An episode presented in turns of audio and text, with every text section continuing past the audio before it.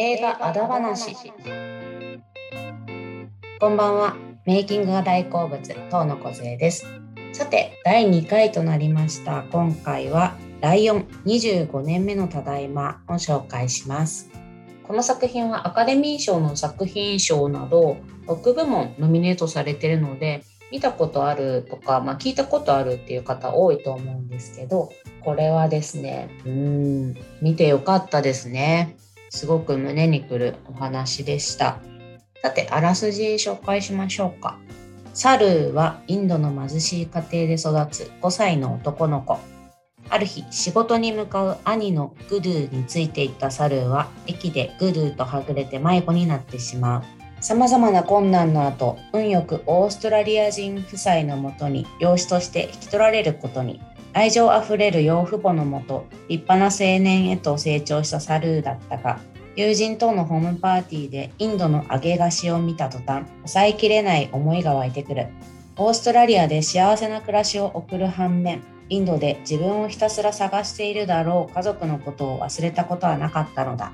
その後友人の Google Earth なら地球上の何でも探せるという一言によって迷子になった5歳当時のおぼろげな記憶をたどりインドで待つであろう家族と再会するため生まれ育った故郷を探し始める。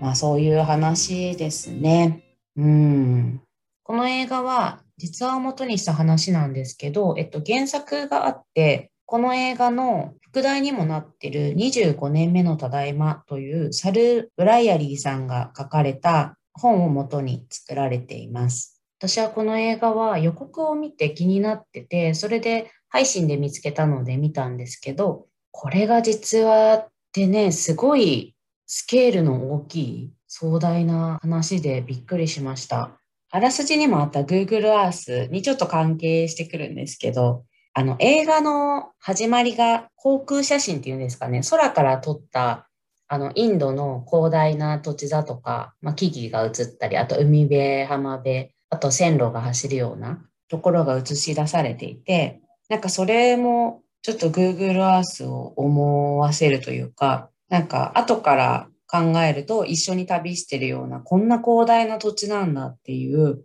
印象を与えられて、すごく効果的だなと思いました。もうね、映画が始まってしばらく、まあ、この迷子になっちゃう子供時代のお話が続くんですけど、この子役がめちゃめちゃ可愛いんですよ。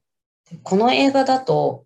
まあ、どうやって迷子になったかというところがすごく大事に描かれていて、きっとね、制作陣もこの子役選びってすごく迷ったと思うんですけど、後でちょっと調べたところによると、サルのあの幼少期を演じたのは5歳のサニー・パワール君っていう子で4000人以上から選ばれてるんですね。この子の何ですかね、もう目がキラキラしてて、ひたむきっていうんですかね、なんか親を助けるとか、お兄ちゃんの助けになりたいとかっていう気持ちが、まあ、演技からもすごい出てて、なんかけなげだし、下向きだし、すごく可愛いなと思ってみました。あとね、5歳の、まあ、このサニーくんなんですけど、あの、役を演じたサルの幼少期も5歳なんですね。5歳なんですけど、すごく賢くて、なんかいろんな困難が合うんですけど、それを見て学んだりとか、危機を察知して逃げたりだとか、その場面場面で賢さが出ていて、ただ、あの、やっぱり子供なので純粋で、無垢な気持ちっていうのも持ち合わせていて、それが、去る少年のキラキラした真っ黒な瞳から溢れ出ているんですけど、それを見事に演じきっているなって思いました。であらすじでは様々な困難の後ってもうさらっと言ったんですけど、この様々な困難が本当に困難で、この小さい猿の姿を見てるとすごく切なくなるんですけど、家族があのお母さんとお兄ちゃんと妹がいて、お父さんがちょっといるのかは映画ではわからなかったんですね。あのお母さんが働きに出ていて、お兄さんも夜働いたりだとか、ちょっと出稼ぎっていうんですかね、ちょっと危険を伴うような仕事もやっていて家計を支えてるっていう家族なんですけど映画の中で描かれてた困難の中に最初のお兄ちゃんとちょっとはぐれてしまって気づいたら電車に揺られてるっていうシーンがあるんですけどそこはねものすごく胸を締め付けるようなどうなってしまうんだろうっていう気持ちでいっぱいででちっちゃいこの猿少年が泣き叫ぶんですね。でも誰にも声聞こえなくて電車の音でかき消されたりだとか叫んでるんだけど誰かの元には届いてないというか誰にも助けられずについにはコルカタにカルカッタって名前の方が聞いたことあるっていう方ももしかしたらいるかもしれないんですけどそこの駅にたどり着くんですね。でそのシーンがこう電車を一人降りる時にその電車に乗りたい、まあ、大勢の大人たちが駅のホームで溢れ返っていてそこをちっちゃい猿少年が人をかき分けて進むんですけどその猿少年の目線のカメラのアングルっていうんですかね、になってるので、本当に何も見えないですよ。人ばっかりで何も見えなくて、で、柱をちょっとよじ登って初めて、こんなに駅に人がいるんだ。埋め尽くすような人と、その柱に捕まって、ちょっと飛び出たところで周りを見渡している猿少年っていうのが、すごく心細く私には見えて、大変なところに来てしまったなっていうこととあとこの猿少年は本当に今何が起きてるのか自分に何が起きてるのか分かってないだろうなっていうちょっと猿少年の気持ちを思うと途方に暮れるというか辛い気持ちになりました。で様々なその困難でそのたどり着いたコルカタにはいわゆるストリートチルドレンって呼ばれる子どもたちがたくさんいてで、そのストリートチルドレンを取り巻く環境も全然良くなくて、まあ、悪い大人がいたり、その子たちを例えばちょっと人さらいのような形で連れ去ろうとしたりだとか、なんか売り飛ばそうとしたりだとかっていう、まあ、描写もこの映画にもあるんですけど、どこに行っても落ち着けなくて、ただ、この猿少年、運よくたまたまいい人に見つかって、まあ、一緒に役所なのか、警察署なのか、新聞社なのか、ちょっとわからないんですけど、その、一緒に探してくれそうなところに行った時に、担当の人から、まあ、どこから来たのとか、お母さんの名前はとか聞かれるんですね。でも、どこから来たのっていう質問に、ガネストレイって答えるんですけど、ガネストレイって答えたのに、その地名は存在しないって言われちゃって、どこの地方にあるって聞き返されちゃうんですよ。でも、猿少年、そんなことわかるわけないし、でお母さんの名前はって聞かれたら、お母さんってしか言えなかったんですね。私もこれぐらいの年の時っていうんですかね。あの、うち姉がいて、小学校の PTA のなんかレクレーション大会みたいなのに参加した時に、こう、商社チームみたいなのに入ってたので、こう、インタビューしましょうってなって、じゃああなたのお名前はお姉ちゃんは誰ですか？って聞かれたんですけど、私もね、その時、姉ちゃんの妹ですって答えたんですよね。なんかそれをすごく思い出しちゃって、いやー、姉ちゃんの名前、姉ちゃんって思ってんだよ、みたいな。この猿少年も、お母さんの名前、ね、お母さんってしか認識してなかったんでしょうね。探せなかったんですよ。で後から、まあ、これはわかることなんですけど、お母さん実は文字を読んだり書いたりちょっとできなくて、当時ね、新聞にこう、お知らせ出てたんですけど、多分それ、もし見てたとしても気づかなかったんだろうなって思いました。で、この可愛いね、猿少年が大人になると、スラムドッグミレオネアとかで有名なデブ・パテルさんになるんですよ。なるんですけど、映画が始まってね、50分ぐらいですかね。経たないと出てこない。この映画はこの猿少年が主演なんじゃないかって思っちゃうほど、まあね、猿少年の演技が素晴らしいんですけど、まあただこの大人になった猿、この人の感情表現も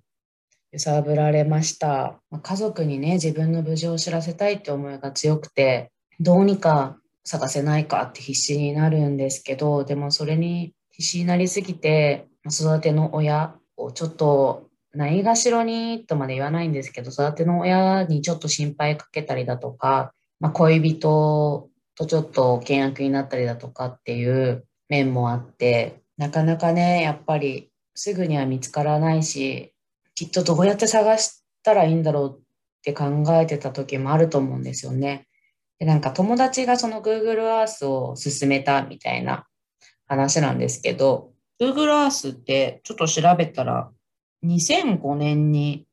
一般公開っていうんですかね、されたみたいなんですけど、映画でも最新技術の Google Earth って知ってるみたいなセリフで紹介されてて、Google Earth あってよかったねって記憶もおぼろげで友達からのアドバイスもありはしたんですけど、オーストラリアにいるので、こんなに遠く離れた場所から自分の故郷を探せるってすごいなって思いました。でも探すにしても一筋縄でいかなくてもちろん2005年に Google Earth ができて再開してるのが2012年なので映画だとざっくり5年ぐらいは探したりとかしてたんじゃないかなと思いました。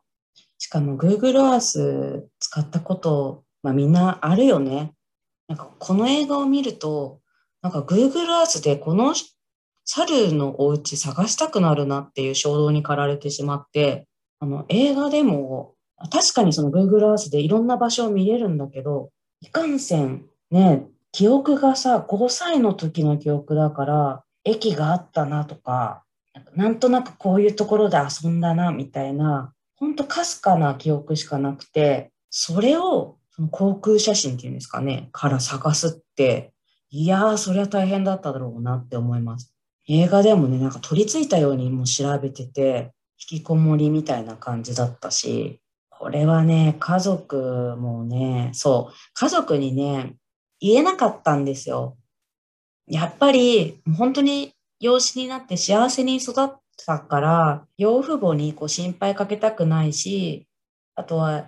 やっぱ、まあ言いづらい気持ちはわかるじゃないですか。こう、実の親を探してるって、育ての親に対して。言いづらかったんだろうなっていうのもあって、まあ、内緒で探してたんですけど、恋人とかのアドバイスがあって、いや、絶対あなたのその育てのお母さんたちはあなたを理解してるし、絶対応援してくれるっていうふうに言われてま、ついにはね、こう打ち明けるんですよね。その時のお母さんの言葉も良かったな感動しました。結局一生懸命探して Google Earth でね、ついにガネシュタライをね、見つけるんですけど、そう、ガネストレだと思ってたらガネシュタライだったんですね。5歳だし、言葉がちょっとだけおぼつかないというか、まあ、言いづらい、言いにくい言葉、まあ、間違うじゃないですか。トウモロコシとか、簡単に言うと。それを見つけた時のデブさんの涙がね、ちょっとジーンときますね。で、まあ、これ、英語の題名はライオンだけで、まあ、放題はライオン25年目のただいまってなってるんですけど、なんでライオンって言うんだろうって気になってて、なんか映画見て始まると、こう広大なね、土地で懸命に生きるというか力強く生きたりとかするので、まあそういうことの例えなのかなって思ったんですけど、まあ映画のね、最後の最後でなんでこういうタイトルだったのかっていうのもわかるので、そこは楽しんで見ていただければなと思います。うん、こういう映画はね、やっぱ見てよかったなって思いますよね。なんか映画のいいところだと思うんですよ。一見リアルじゃないというか、やっぱり日本にいるとストリートチルドレンとか、そういう、うん、人さらいとか、ちょっと危険な感じとか、わからない面も多いじゃないですか。でも映画で、まあ、実際に映像として見るとあこういう世界もあるんだなっていう、まあ、知識にもなるしそういうことに対する感情面ですよねいろんなことを考えるきっかけになると思うので、うん、今回の映画見てよかったなってめちゃめちゃ思います。皆さんもね気になった方は是非見てください。今回はここまでとなります。ありがとうございました。また次回お会いしましょう。それでは。